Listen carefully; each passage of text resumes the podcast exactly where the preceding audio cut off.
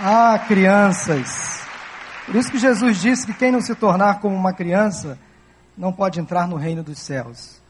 Crédito, os créditos deste vídeo vão para a Igreja Luterana de Curitiba, que preparou esse vídeo todo especial. Eu confesso que quando assisti pela primeira vez, eu me emocionei bastante. Fiz questão de trazer esse vídeo hoje para lembrar para vocês que dezembro chegou. Hoje é dia 1 de dezembro, o ano está terminando. E quando chega dezembro, a gente logo pensa no Natal, não é verdade? A gente pensa em celebrar o nascimento de Jesus Cristo. E eu quero, quero nesse, nesse momento lembrar você que esta, esta época do ano é uma das melhores épocas do ano. Por que não dizer a melhor época? Porque nós vamos celebrar o nascimento do Rei Jesus Cristo. Então queria que você se preparasse para o Natal, que você lembrasse que Natal é nascimento de Jesus. É Jesus nascendo nos corações, fazendo neles morada permanente, transformando a realidade da vida de muitas pessoas. Eu queria falar nesta noite sobre um fato que antecedeu ao primeiro Natal. Você já enfrentou um momento difícil na sua vida? Seu momento difícil pode ser a perda de um emprego, por exemplo, uma doença que chega de repente, uma surpresa, uma morte na família de um ente querido, um problema de relacionamento com outra pessoa, um problema no seu trabalho, você perde o emprego, você não passa de ano para aqueles que estão estudando. Uma notícia inesperada, um problema no casamento, um problema com os filhos, uma decisão errada que você tomou. E término de ano é sempre aquele momento de você rever o ano que está chegando ao final. Você faz um balanço da sua vida, o que deu certo, o que deu errado. E muitas pessoas durante o ano enfrentaram tempos difíceis, momentos difíceis. Todos nós enfrentamos momentos difíceis na vida. Todos nós já experimentamos o dia mal. Passamos pela prova, pela aflição, enfrentamos aquele momento difícil de aflição, de angústia. Quem sabe você está chegando dezembro, iniciando o último mês do ano, finalmente o ano está chegando ao final. Você não vê logo um novo ano. Para quem sabe iniciar o novo ano com um novo tempo, porque este ano para você talvez você enfrentou de sabores, enfrentou dificuldades, tragédias. Alguns desses momentos difíceis são momentos que afligem a nossa alma, o nosso estado emocional, são as chamadas crises existenciais. Crises na alma são aqueles questionamentos que nós fazemos e às vezes esses questionamentos não trazem resposta alguma. Em outros momentos são crises que afetam a nossa relação com Deus. Nós paramos de orar, de ler a Bíblia, de vir à igreja, de ir ao pequeno grupo. São problemas que afetam nossa relação com Deus. Às vezes, alguns desses problemas afetam a nossa saúde física, uma doença que chega de repente, afeta a nossa vida material, financeira, as dívidas chegam. E o desafio para enfrentar tempos difíceis é encontrar coragem, é encontrar saída para enfrentar esse momento difícil. Provérbios 24, 10 nos alerta o seguinte: se te mostras frouxo no dia, da angústia, a tua força será pequena. Em outras versões, a gente lê assim: se te mostras fraco no dia da tua aflição, a tua força será muito pequena. Enfrentar tempos difíceis é inevitável, todos nós passamos por dificuldades. E a questão que deixo para você agora é a seguinte, e é o tema desta mensagem: como enfrentar os tempos difíceis? Como enfrentar os tempos difíceis? Que decisões tomar? Quando a vida parece andar de marcha ré, quando somos surpreendidos ou quando os sonhos são interrompidos, quando uma notícia chega inesperada, de forma inesperada e abala as nossas estruturas, nos deixa sem chão, é aquele momento da vida onde a gente para e pensa assim: o que está acontecendo comigo? Para o mundo que eu quero descer. Parece que tudo conspira contra. Eu quero então usar uma história bíblica muito familiar que antecedeu ao primeiro Natal, para encontrar algumas lições que vão nos ajudar a lidar e a superar os tempos difíceis. Para tanto, abra sua Bíblia no Evangelho de Lucas, no capítulo 1, vamos ler dos versículos 26 ao 38. Lucas, capítulo 1, de 26 a 38. Nós vamos hoje falar sobre a vida de uma mulher, uma personagem bíblica muito especial, muito singular, que vai nos ensinar a lidar e a vencer os tempos difíceis. No caso dessa personagem, a notícia, o que trouxe para ela um tempo de aflição, um tempo difícil, foi a chegada de um bebê. uma gravidez não planejada para aquele momento, trouxe para esta moça o início de um processo difícil. Quero esclarecer para vocês que a igreja evangélica brasileira, principalmente, talvez por precaução, e para não se comparar à igreja romana, não dá a Maria o mesmo mérito, não é tão benevolente com Maria, como é, por exemplo, com outros personagens bíblicos do Antigo Testamento e do Novo, como Moisés, como Davi, como Paulo, como Pedro, por exemplo, por receio de não mariolatrar. Por muitos anos cometemos o erro da omissão. Nós omitimos Maria de muitos sermões, de muitos escritos, de muitas canções, para simplesmente não correr o risco de achar que nós estamos venerando Maria, idolatrando Maria. E cometemos um grande erro, porque passamos a não dar crédito, atenção a esta personagem bíblica tão importante, tão marcante na história deste mundo. A minha proposta nesta noite com você é colocar Maria no seu devido lugar. Vamos ler o que diz a palavra de Deus? Lucas capítulo 1, de 26 a 38. No sexto mês, Deus enviou o anjo Gabriel a Nazaré, cidade da Galiléia, a uma virgem prometida em casamento a certo homem chamado José, descendente de Davi. O nome da virgem era Maria. O anjo, aproximando-se dela, disse: Alegre-se, agraciada, o Senhor está com você. Maria ficou perturbada com essas palavras, pensando no que poderia significar esta saudação, mas o anjo lhe disse: não tenha medo, Maria. Você foi agraciada por Deus. Você ficará grávida e dará à luz um filho, e lhe porá o nome de Jesus. Ele será grande e será chamado Filho do Altíssimo. O Senhor Deus lhe dará o trono de seu pai Davi, e ele reinará para sempre sobre o povo de Jacó. Seu reino jamais terá fim. Perguntou Maria ao anjo: Como acontecerá isso se sou virgem? O anjo respondeu: O Espírito Santo virá sobre você, e o poder do Altíssimo a cobrirá com a sua sombra. Assim, aquele que há de nascer será chamado Santo Filho de Deus. Também Isabel, sua parenta, terá um filho na velhice. Aquela que diziam ser estéril já está em seu sexto mês de gestação, pois nada é impossível para Deus. Vamos repetir esta frase? Pois nada é impossível para Deus. Respondeu Maria: Sou serva do Senhor, que aconteça comigo conforme a tua palavra. Então o anjo a deixou. Amém? Depois do vídeo que assistimos, depois desta leitura, você poderia pensar, mas não há necessidade de pregar. O que Deus colocou no meu coração é algo a mais para compartilhar com você nesta noite. Porque Deus deu a Maria coragem para enfrentar um momento difícil. Eu quero que você perceba as três primeiras frases, expressões, palavras que o anjo Gabriel compartilhou com aquela mulher, com aquela menina, com aquela moça naquele dia. Eu quero orar, eu quero olhar para essas três frases individualmente. E pode ser que uma delas ou as três seja tudo o que você precisa ouvir nesta noite. Seja o recado que você precisa ouvir de Deus nesta noite, neste lugar. Pode ser que uma dessas frases, ou as três juntas, se encaixem perfeitamente na necessidade que você esteja experimentando neste dia. Talvez hoje seja o seu tempo difícil, o seu dia mau. E como enfrentar tudo isso? Como lidar? E como vencer o dia difícil? Queria que você acompanhasse comigo o texto, que a primeira frase que o anjo disse a Maria foi a seguinte: Alegre-se, agraciada. Está aí no versículo 28, né? E no final do versículo 30 ele complementa: Você foi agraciada por Deus. Alegre-se, agraciada. Você foi agraciada por Deus. Deus escolheu Maria para ser a mãe terrena de seu filho.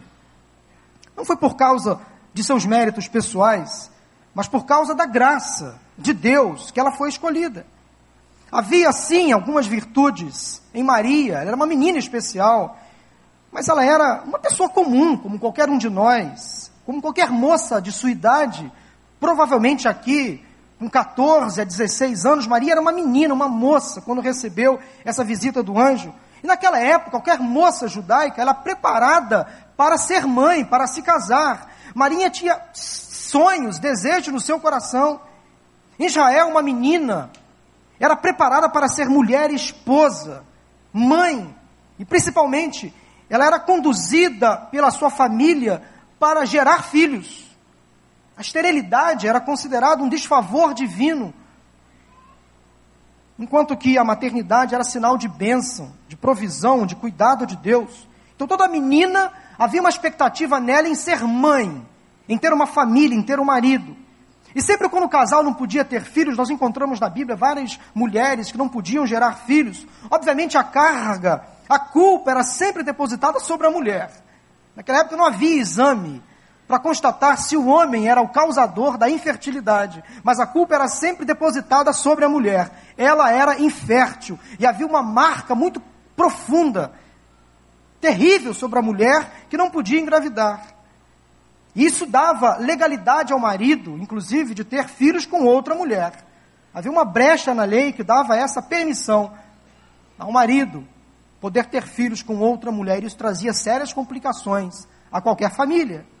Maria foi preparada para ser mulher, esposa, mãe, para ter uma família. Mas de repente, eis que de repente todos os seus planos foram rapidamente interrompidos. Talvez pela sua abnegação, pelo seu desprendimento em aceitar a proposta que veio do Senhor através do anjo. Muitos querem elevar Maria a uma posição de divindade, de santidade. Muitos querem colocar Maria na mesma estatura de Jesus, à luz da Bíblia, palavra de Deus. Maria não é intercessora nem mediadora. A Bíblia diz claramente em 1 Timóteo 2,5 que só há um mediador entre Deus e os homens, Cristo Jesus. Nenhuma outra pessoa, nenhuma outra divindade, nenhum santo, nenhuma imagem, nenhuma criatura pode nos levar a Deus, a não ser Jesus. Ninguém pode interceder a Deus nesse aspecto, a não ser Jesus. Não podemos negar que Maria foi escolhida por Deus para uma missão muito especial. Porque Deus viu nela algumas virtudes.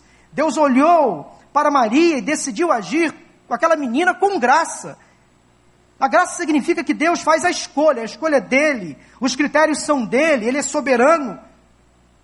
Nós não somos quem porta a graça. A graça é do Senhor, a graça é de Deus. Eu e você não entendemos muito bem essa história de graça, esse negócio de graça. Mas Deus entende perfeitamente, a graça é dele e vem por meio dele, tão somente por ele. Entenda isso. Para início de conversa, então, nós precisamos relembrar ou definir aqui graça. Queria que você anotasse no seu coração a definição de graça. Graça, dois pontos. É conceder favor especial a alguém que não mereça. Que nunca tenha se empenhado por merecer e que jamais poderá retribuir o que está recebendo. Vou repetir. Graça, conceder favor especial a alguém que não mereça, que nunca tenha se empenhado por merecer e que jamais poderá retribuir o que está recebendo. Isto é graça. Em maio deste ano, nós, pastores da igreja, a liderança, fomos a um congresso em São Paulo e ouvi uma das mais simples e, ao mesmo tempo, mais autênticas e profundas definições de graça. Se você não entendeu ou não conseguiu anotar a definição que eu acabei de dar, entenda isso, anote isso no seu coração. Eu ouvi nesse congresso de um grande cantor, um homem de Deus, o seguinte: graça é continuidade. Ponto. Graça é continuidade, ou seja, graça é recomeço, graça é segunda chance, graça é está perdoado. Prossiga. Graça é continuidade. Isto é graça. Graça é aonde estão aqueles, onde estão aqueles que te condenavam? Em que lugar eles estão? Aí Jesus responde: já foram embora. Ninguém mais te condena, agora vai, não peques mais. Isto é graça. Isto é graça. Quando Satanás diz para você: não, você não merece, você não é digno, você não presta, você não é qualificado, você não vai chegar a lugar nenhum. Você é um Zé Ninguém, nada contra os Zés, porque eu sou um Zé, né? Por que, que inventaram esse negócio de Zé Ninguém? Zé é gente boa, né? E Zé está sempre acompanhado. Você tem sempre o Zé Carlos, Zé Augusto, Zé Paulo. Zé nunca está sozinho. Zé é gente boa, Bessa. Mas alguém pode chamar você de Zé Ninguém. Esqueça o Zé. Alguém pode chamar você de ninguém. Mas talvez o inimigo tenha tentado colocar alguma coisa na sua mente do tipo que você não vale nada, que você não vai chegar a lugar nenhum, que este ano, que está chegando ao final, já foi o pior ano da sua vida e para o ano que vem nada de melhor acontecerá. Talvez o inimigo tenha tentado colocar algumas confusões na sua mente, tentando colocar você para baixo, em depressão. Mas aí entra o Senhor, Deus, nessa história, e o Senhor diz o contrário. O Senhor diz: continue, prossiga, a minha graça te basta. Eu sou e estou contigo, eu te fortaleço, eu te sustento, eu te perdoo. Sim, você pode. Sim, você consegue, eu não te condeno, eu não te acuso, vai, não peques mais. Graça é continuidade. Quando Satanás diz parou, é o fim, não tem mais jeito, está tudo acabado, nada vai dar certo, não tem mais solução para você. Deus chega propositalmente e diz em alto e bom som: continue, prossiga, pois a minha graça é suficiente para você, ela te coloca de pé. Quando o apóstolo Paulo percebeu que tinha que conviver com um problema que ele chamou de espinho na carne, mensageiro de Satanás, a resposta do Senhor a, a ele foi contundente, foi emblemática. Paulo, você vai ter que conviver com esse problema. Paulo, a minha graça te basta, ela é suficiente para você. Você vai ter que aprender a lidar, a, a, a, enfrentar esse momento difícil. Paulo, essa situação difícil não vai ter fim, Paulo. Mas aprenda a conviver com a minha graça.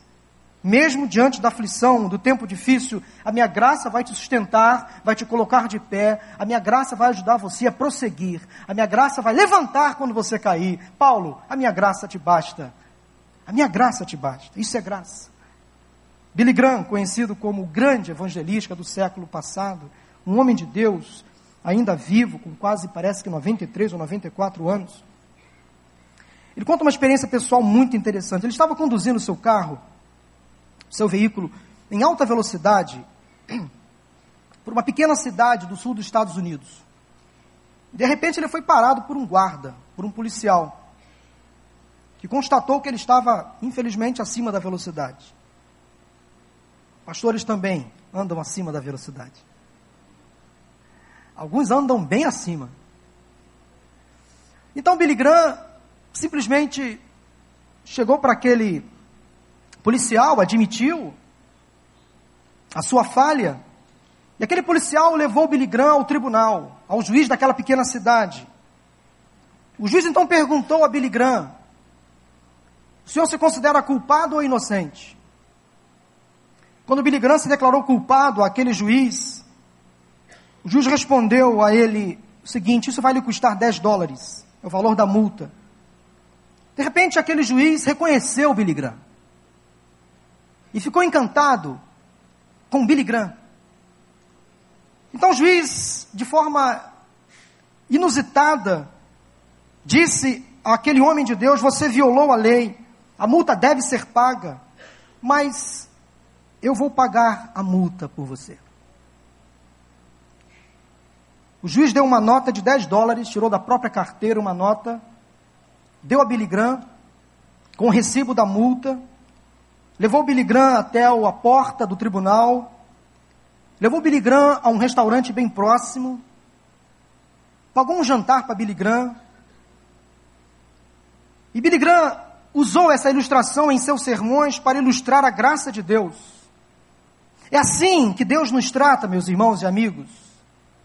Mesmo nós sendo pecadores, arrependidos, o Senhor paga a nossa conta, ainda nos leva a um jantar, nos prepara um banquete, e nós temos direito a um banquete no céu com o Senhor.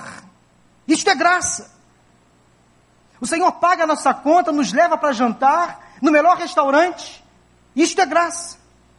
E diz para a gente: está perdoado, o preço está pago, Deus é muito bom, Ele é o Deus da graça. Só Deus pode fazer isso, só Deus entende de graça.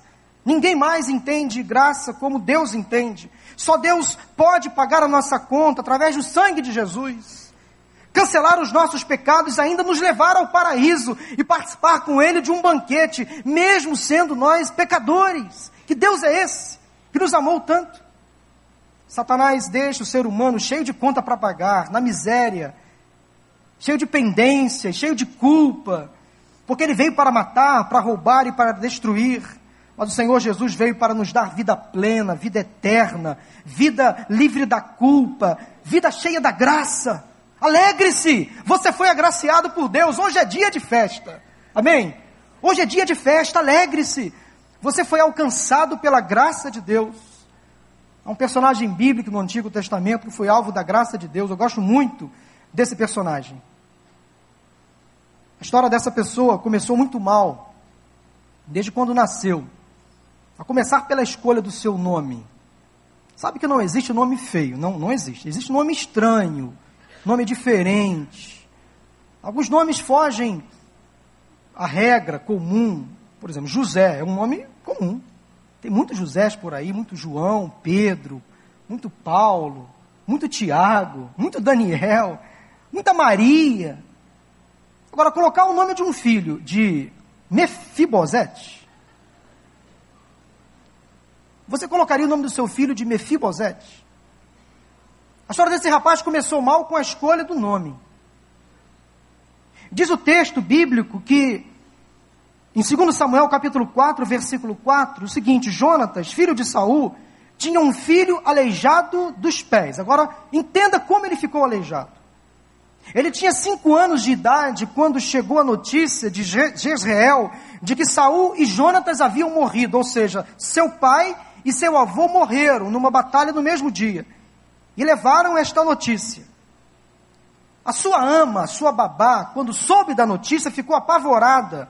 Apanhou aquele menino Mefibosete, Memê, Fifi, Bobó, não sei como ela o chamava, mas apanhou ele com pressa, correu. Desesperada, ela ficou com aquela notícia trágica do falecimento do pai de Mefibosete e do avô, no mesmo dia numa batalha. E ela caiu com esse menino no colo. E ele ficou aleijado desta queda. Que situação. Que tragédia familiar. Tragédias acontecem em qualquer família, acidentes domésticos acontecem. Na minha casa, na sua casa também. Essa notícia, esse fato abalou a vida daquele menino. Tempos difíceis começaram a acontecer na vida de Mefibosete. Um péssimo nome, com cinco anos fica aleijado, sem o pai, sem o avô que era rei, ou seja, corria sangue real em Mefibosete, mas agora ele estava completamente desorientado.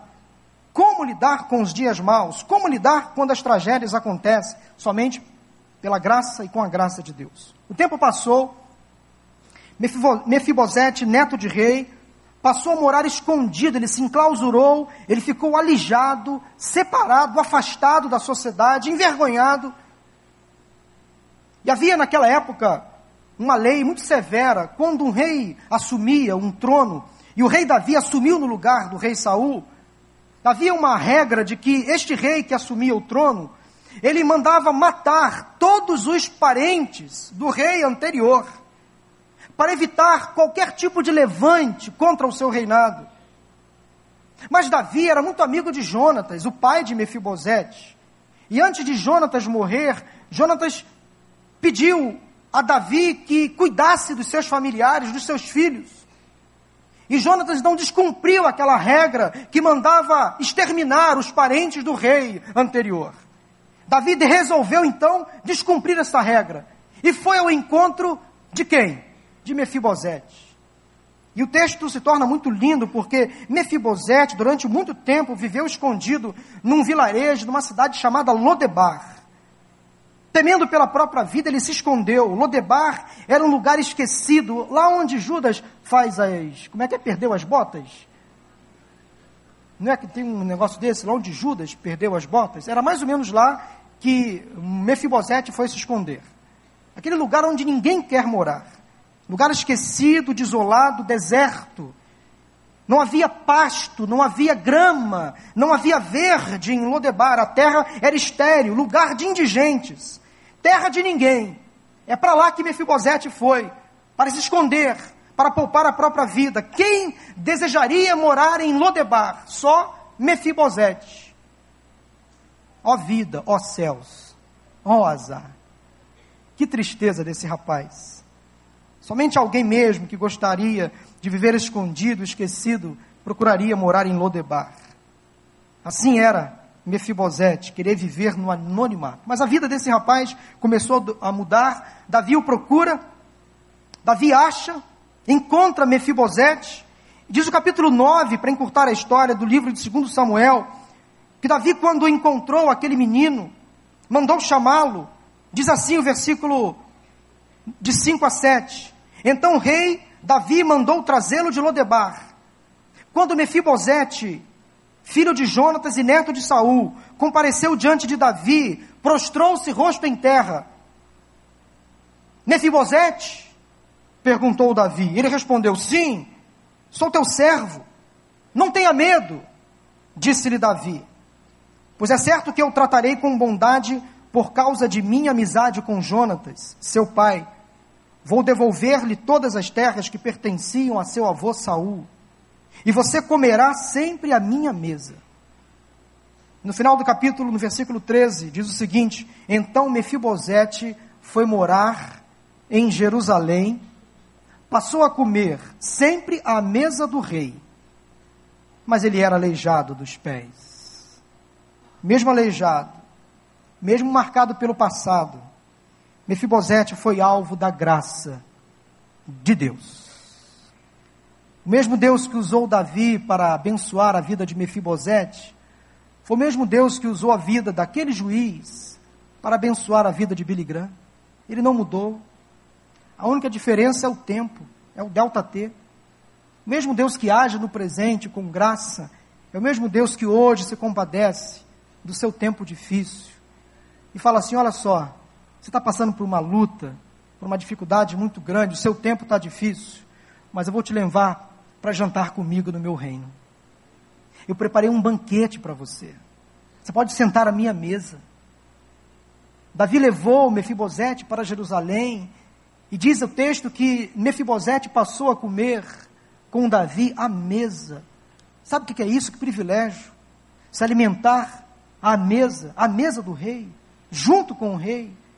O Rei Jesus convida você nesta noite, falando assim: olha só, não importam as suas dificuldades, seus problemas, a aflição, o seu tempo difícil, eu quero levar você para o paraíso. Eu quero nascer no seu coração. Eu quero transformar a sua vida. O Natal pode acontecer hoje na sua vida. Eu quero levar você para o meu reino. Eu quero proporcionar a você um banquete. Você vai sentar à mesa comigo. Você vai se deliciar do meu reino. Isso é graça. Isto é graça. Você lembra então da história de Billy Graham, muito parecida com a história de Mefibosete? Pode ser parecida com a sua história também. Há legiões em sua alma. Você está enfrentando um tempo difícil, de sequidão, de angústia. A graça do Senhor chegou hoje a você. Graça, maravilhosa graça. Maria, você é agraciada, alegre-se. A primeira expressão então que o anjo disse a Maria foi esta: graça, agraciada. Você é uma pessoa agraciada por Deus. A segunda expressão, a segunda frase, acompanhe comigo, que o anjo disse a Maria, está no versículo 28 ainda. O Senhor está com você. O Senhor está com você. Esta é a essência da fé. Deus não é um Deus indiferente, longe, distante. O anjo disse a Maria: Maria, o Senhor está com você, vai ser difícil lidar com essa notícia. Eu sei, mas o Senhor está com você, Ele vai lhe ajudar. Ele se preocupa com você, Maria, Ele ama você. Ele não vai te abandonar, Maria. Ele sabe o quanto essa novidade, essa notícia trouxe a você preocupação, inquietação, lhe causou problemas. Ele sabe que você, Maria, vai passar por momentos muito difíceis, mas o Senhor está com você. Imagine então, já disse que Maria era uma menina entre 14 e 16 anos, virgem. recebeu uma notícia que engravidaria e daria luz ao próprio Filho de Deus. E essa gravidez não viria pelos métodos naturais. Inicialmente, essa notícia trouxe inquietação a Maria, logo após ter recebido a saudação do anjo. Diz o versículo 29 que Maria ficou perturbada. E quem não ficaria perturbado? Essa frase é traduzida de várias maneiras. A nova tradução na linguagem de hoje diz que ela ficou sem saber o que pensar, sem saber o que fazer. E quem não ficaria? A Bíblia Viva, uma espécie de paráfrase, diz que ela ficou confundida e perturbada. Algumas expressões, algumas versões trazem a expressão ela ficou perplexa. E quem não ficaria?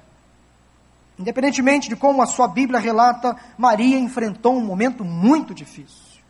Quando o anjo do Senhor trouxe essa notícia a Maria, ela enfrentou um momento terrível. Não foi fácil para Maria lidar com a missão que recebeu. Inicialmente ela não sabia o que fazer, não sabia mesmo, irmãos. Imagine você, menina, você que está aqui, menina, com seus 14, 15, 16 anos, há muitos sonhos na sua mente. Você pensa em concluir os seus estudos, fazer uma faculdade. Você pensa talvez em concluir um projeto. Você pensa em se casar, em ter filhos, em comprar um carro, em comprar um apartamento. Há muitos sonhos na sua mente. De repente, um anjo do Senhor para à sua frente e fala assim: opa, esqueça tudo isso, eu tenho um novo plano para você. Maria não sabia o que fazer, ela enfrentou o medo da rejeição das pessoas, enfrentou um futuro incerto, enfrentou o ridículo, a humilhação, a vergonha, a difamação. O que ela devia fazer? Deus deu a Maria coragem, direção para enfrentar o seu tempo difícil. É assim que Deus faz. Deus sabe quando enfrentamos dificuldades, lutas e provações. Ele conhece o nosso coração como ninguém neste mundo. Não só Ele sabe mas Ele quer nos incentivar durante os tempos difíceis. Se você observar, Maria não perguntou por que, Senhor, isso está acontecendo comigo, ou para quê? A única pergunta que Maria faz no texto, no encontro com o anjo, foi a seguinte: como isto vai acontecer se sou ainda virgem? Maria não perguntou por que nem para quê. Ela se colocou à disposição, perguntando como isso vai acontecer. Mas tem um porém: eu sou virgem. Não conhecia homem algum, algum em intimidade sexual. Ela sabia que o mundo estava sob maldição do pecado. Ela sabia que os ritos religiosos, regulamentos da lei previam o sacrifício de animais, a Páscoa que o Salvador tinha de vir para salvar as pessoas dos seus pecados. Ela só respondeu, perguntou como, porque ela tinha certeza de que Deus estava com ela, senão ela não assumiria ou teria resistência a assumir esse desafio. A única pergunta que ela fez foi: como isto vai acontecer? Como isto vai acontecer? Ela sabia que o mundo necessitava de um Salvador, ela conhecia as profecias de, de Jeremias, ela conhecia as profecias de Isaías, de Miquéias. Portanto, ela se colocou à disposição, mas fez uma única pergunta: Como, Senhor, isso vai acontecer? E perguntar como, meus irmãos e amigos, não é uma questão de dúvida do poder de Deus, mas apenas uma questão de lógica humana, porque tem certas coisas que não entram na nossa cabeça. A nossa cabeça, a nossa mente não funciona como a mente de Deus. Na concepção humana, um bebê só pode nascer através da relação sexual entre um homem e uma mulher. Necessita da junção do espermatozoide e do óvulo. Mas a concepção de Jesus não seria pelos meios naturais, seria obra sobrenatural do Espírito Santo. Seria algo aos olhos humanos impossível, mas para Deus tudo é possível. Não há impossível para Deus. Ele faz o extraordinário acontecer e estava se cumprindo em Maria a promessa feita por Isaías, lá em Isaías 7,14: Pois o Senhor mesmo vos dará um sinal, a Virgem ficará grávida e dará à luz um filho, e ele se chamará Emanuel, Deus conosco, Deus em nós. Então o anjo Gabriel explicou a mecânica de Deus, como funcionaria esse processo. Maria, fica calma, fica tranquila, porque o Espírito Santo virá sobre você e o poder do Altíssimo te envolverá. Você vai engravidar do Espírito Santo. E esse bebê que vai nascer será grande, será tremendo, será o Salvador do mundo, o Messias esperado. De forma milagrosa, o Espírito Santo então conduziria Maria a cumprir aquela promessa feita há tempos atrás.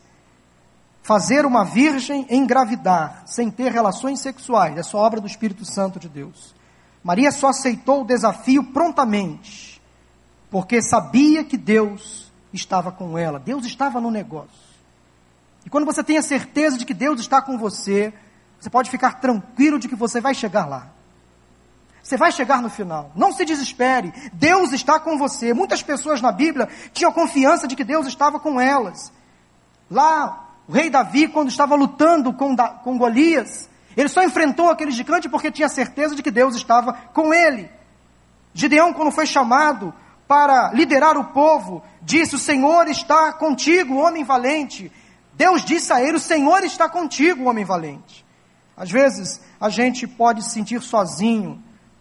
Considere o verso de Romanos 8:31. Se Deus é por nós, quem será contra nós? Se Deus está conosco, quem será contra nós? Se Deus está ao nosso lado, quem será aquele que vai se levantar contra os nossos projetos, contra os nossos sonhos? Ninguém. Qual a garantia da presença de Deus para você? É que Ele dará a você uma nova confiança, uma nova coragem. Salmo 23, 4 diz que ainda que eu ande, ou mesmo quando eu andar por um vale de trevas e morte, não temerei mal algum, porque tu estás comigo. Você pode enfrentar o vale, porque Deus está com você. Meu filho Davi, hoje com 14 anos, maior do que eu, mas quando ele tinha ainda uns 6 ou 5 anos, pequenininho ainda, criança, eu uma hora nos mudamos e nós precisamos trocá-lo de escola. E qualquer troca de escola causa nas crianças uma apreensão, e com ele não foi diferente. Eu lembro da primeira vez que eu fui levá-lo a essa escola nova, o primeiro dia de aula nessa escola nova. E quando estávamos nos aproximando à escola, eu percebi ele muito tenso, muito nervoso, muito inquieto. A mão dele começou a ficar suada, ele começou a apertar minha mão. Eu percebi que ele estava inquieto, nervoso, preocupado com o novo, com a novidade. E eu fiz a leitura pelo corpo dele, pela face dele. Eu fui conduzindo ele até a porta da escola e ele querendo ir para trás e eu levando, eu percebendo que as pernas dele estavam presas. Eu olhei para ele e falei assim: Filho, papai está aqui com você. Vai dar tudo certo. Vai ser um dia bom para você. E quer saber mais? Quando terminar a aula, eu vou estar aqui esperando você no mesmo lugar vai passar rapidinho, você vai entrar, vai ter o seu primeiro dia de aula, e quando terminar a aula, eu vou chegar aqui antes do término, vou estar exatamente aqui olhando para você, vai dar tudo certo. Eu percebi que quando eu disse aquilo para ele, ele fez assim: Meu pai vai estar aqui. Meu pai está comigo, ele está me dando força, ele está me motivando a enfrentar um momento difícil. Eu vou enfrentar esse momento difícil e quando eu voltar, ele vai estar aqui me esperando e aí eu vou estar com Ele. Assim Deus faz com a gente. Ele permite que a gente enfrente tribulações, tentações, provações. Mas Ele fala assim: Olha, eu estou com você, tá? Você pode ir, pode voltar. Eu vou estar aqui te esperando para te abraçar, para te acolher, para te dar segurança. Conta-se uma história de um menino, uma criança, fazendo um voo de avião sozinho. Sozinho voando, isso é muito comum. E uma senhora ao lado dele ficou assim, curiosa, perguntando: Menino, você não tem medo de viajar sozinho? Você não fica preocupado? Você não fica aflito? E aquele menino respondeu com muita sinceridade: Olha, tia, é claro que eu sinto medo. É claro que eu fico preocupado. Eu estou sozinho, mas eu tenho certeza de que quando o avião chegar lá no aeroporto, meu pai vai estar me esperando lá. Aí o meu medo ameniza. Eu tenho certeza que quando eu pousar, quando a porta abrir, eu vou sair e vou encontrar meu pai. Então eu fico tranquilo, porque eu sei que meu pai está lá me esperando. Você pode sair para trabalhar de manhã, cheio de preocupações, ansiedades, cheio de medos. Mas quando você chega em casa, você pode ter a certeza de que Deus vai estar te esperando de braços abertos. Como fez com o filho pródigo. Saiu, foi para o mundo, gastou tudo o que tinha e o que não tinha. Mas o pai o recebeu de braços abertos, dizendo: Vem, filho, tem uma festa preparada para você, tem um banquete esperando por você. Eu estou com você. Eu estou contigo. Não vou abrir mão de você. Eu não desisto de você. Você tem até o direito de desistir de mim, ficar chateado comigo, bravo comigo, mas eu tenho uma grande paciência. Eu sou um Deus longânimo. Você me dá trabalho às vezes, mas eu te amo a beça. Eu curto você pra caramba.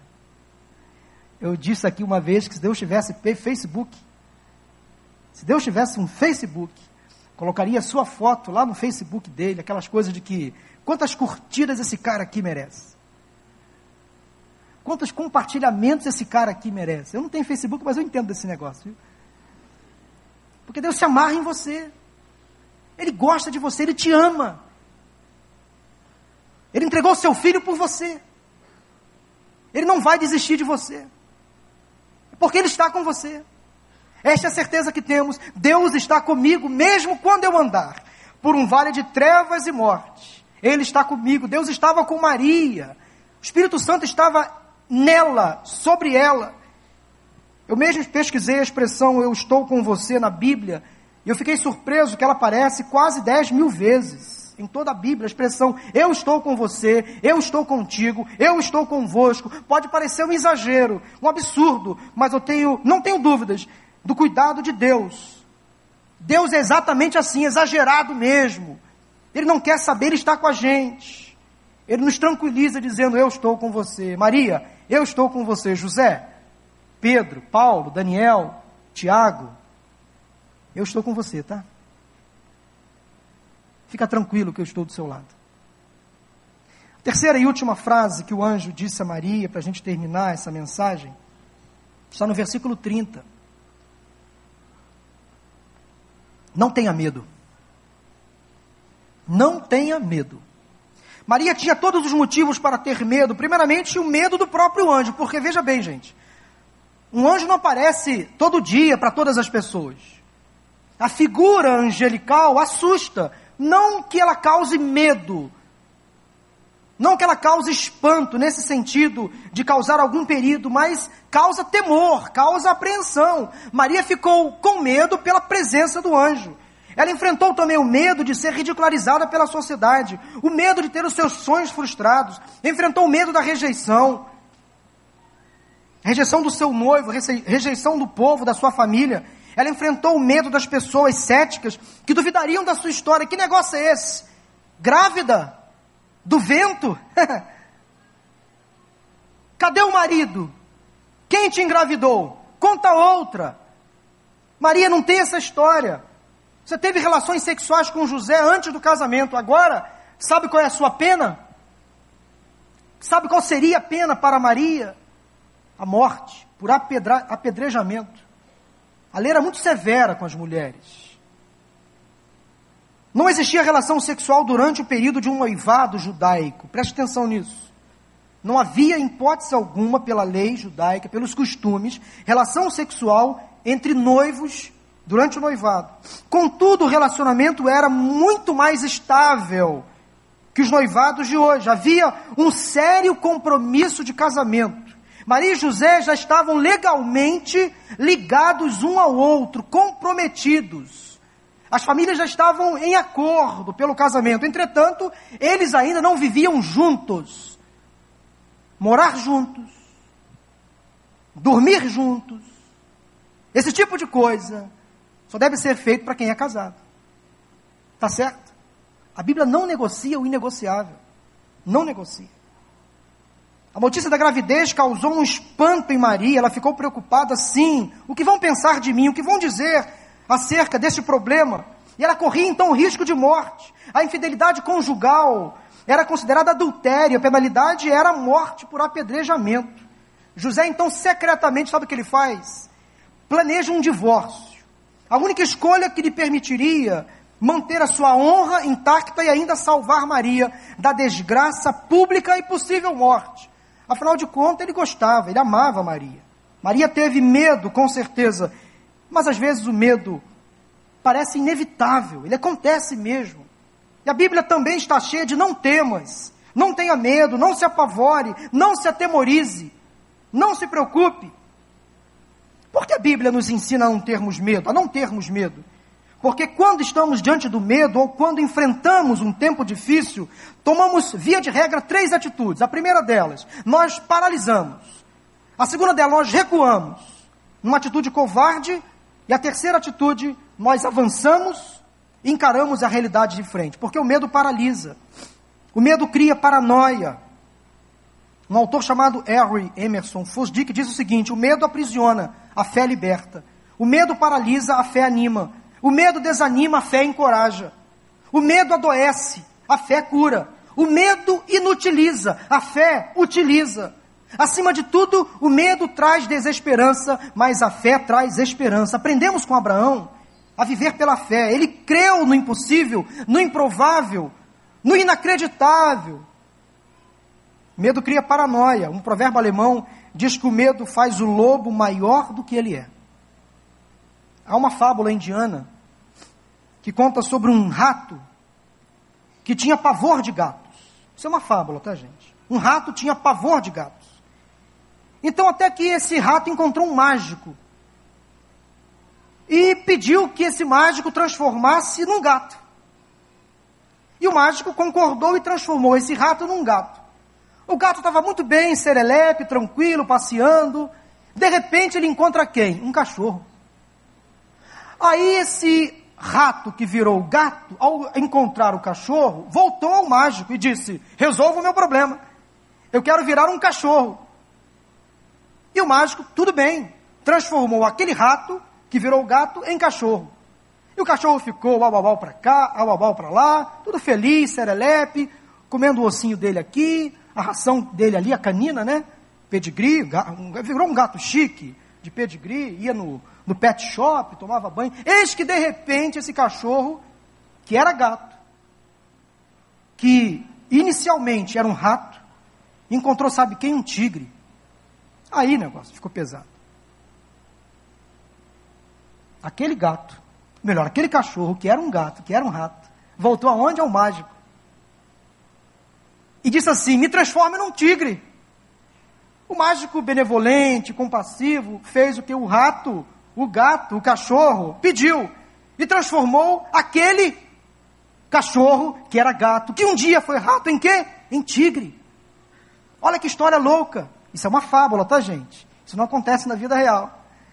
Mas eis que de repente aquele tigre, que um dia foi cachorro, que um dia foi um gato, e que um dia foi um rato, se deparou, sabe com quem? com um caçador. E aí, sabe o que aconteceu, Sofia? Ele voltou ao mágico.